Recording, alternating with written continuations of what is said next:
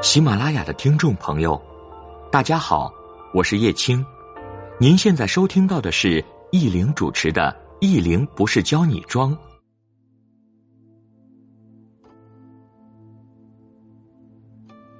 大家好，我是易玲，欢迎您的收听。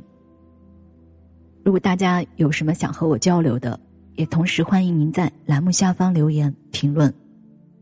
如果我的回复不及时，您可以关注我的。公众微信，意林不是教你装，或者关注我的新浪微博郭意林，意呢是对弈的意啊，林是一个令加一个羽毛的羽。我知道好多朋友在网上搜索我的资料，有时名字搜错了，可能就搜不到正确的。好，接下来我们给大家分享一篇我公众微信上的文字，名字是精致到发丝。我曾经观察过，好些皮肤好的女孩子都有一头秀发，发质好不好和本身身体有很大关系。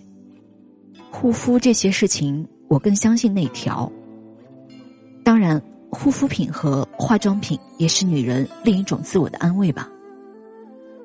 看有美妆达人聊起，人的头发真的是年纪越大就会越来越少。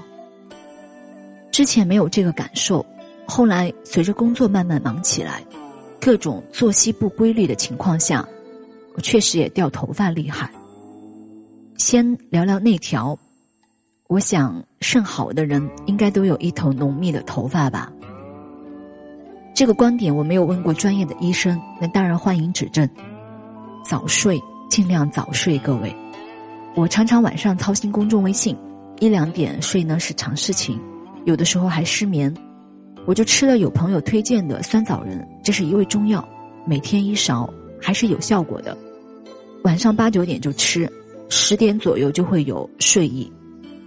在各大超市的五谷杂粮那个区域，应该有把酸枣仁打成粉的这个服务。当然，这个属于药品这一类，大家还是都谨慎一点，可以问问医生。再有常年的早餐，之前也分享过。用黑芝麻、核桃、首乌、枸杞、红枣打成粉，比例我上次忘记说了，可以一比一，也可以芝麻、核桃、首乌多一些，看个人吧。我是芝麻跟核桃、首乌放的比较多一点。其实味道也不好吃啊，大家可以加一点红糖或者蜂蜜。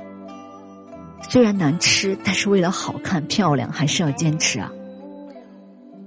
要做美女。本身就是一件不容易的事情。我记得长期坚持吃的那段时间，阿姨打扫卫生都说我的掉头发少了蛮多。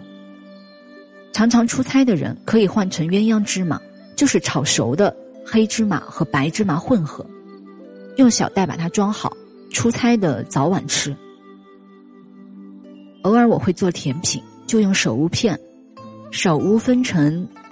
白首乌和赤首乌吧，有一种吃多了是有毒的，大家买的时候要注意。我用首乌片和枸杞煮水喝，再加一点红糖，煤气灶煮个十来分钟，首乌就烂了，味道也不好，一般。反正为了好看要坚持啊！试过很多办法，我感觉这个比早餐那个办法来效，就是效果会更快。首乌和酸枣仁都是中药。各位用的时候问一下专业医生，吃进肚子里的都谨慎一些吧。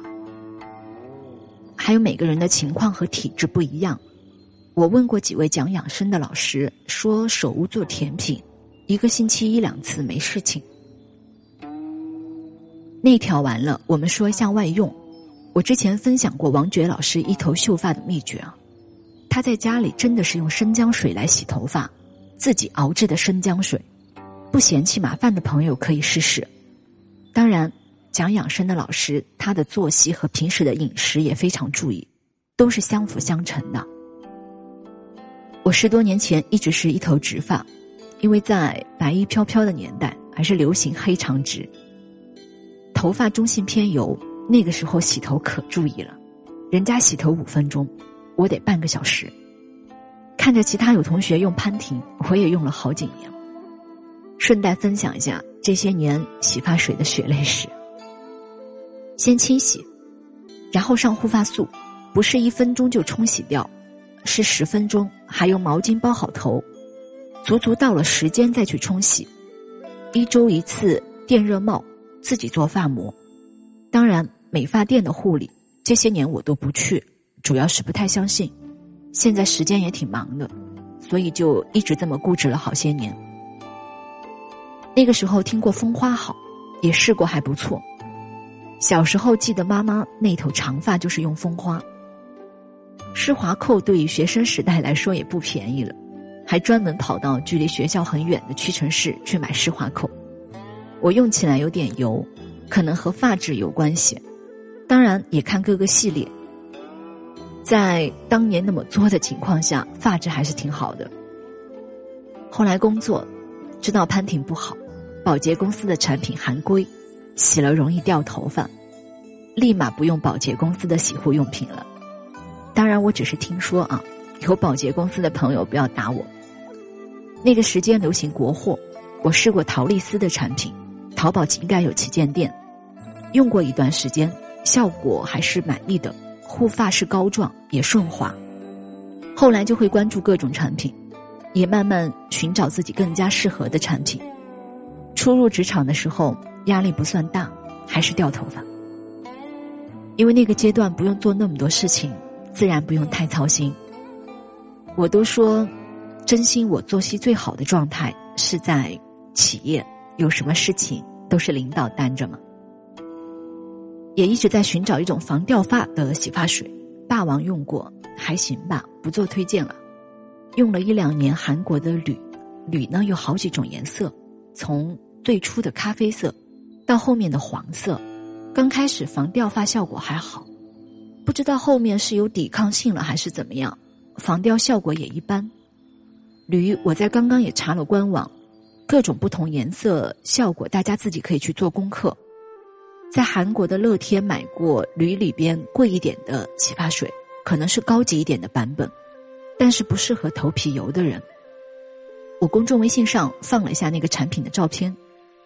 我找了中国的官网，没有这个产品，可能有的产品只是在有的国家销售吧。总体的感觉，铝的产品不太适合头皮油的人。用过的产品太多，没有代表性的我就不说了。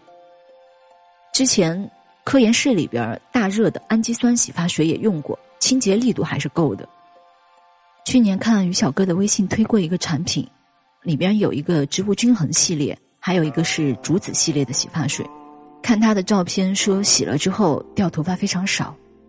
这几个产品我买过，植物均衡系列，洗完头皮还是挺干净的。用了一段时间，用掉两个大瓶，我该掉头发还是掉头发。这个洗发水大瓶一千左右，小的两三百。喜欢的话，其实可以先买小的试试。还有一个专业品牌馥丽德雅。也有些朋友，好多美妆编辑也在推荐啊，说用了防脱效果好。我自己用着没有特别大的感觉，这个看个人吧。前段时间有个马毛的洗发水火了，全名是叫健牌马用氨基酸经典控油洗发水吧。这个品牌的由来是说，原来是用于马匹清洁保养系列产品，后来也用到人身上，从欧美红到台湾。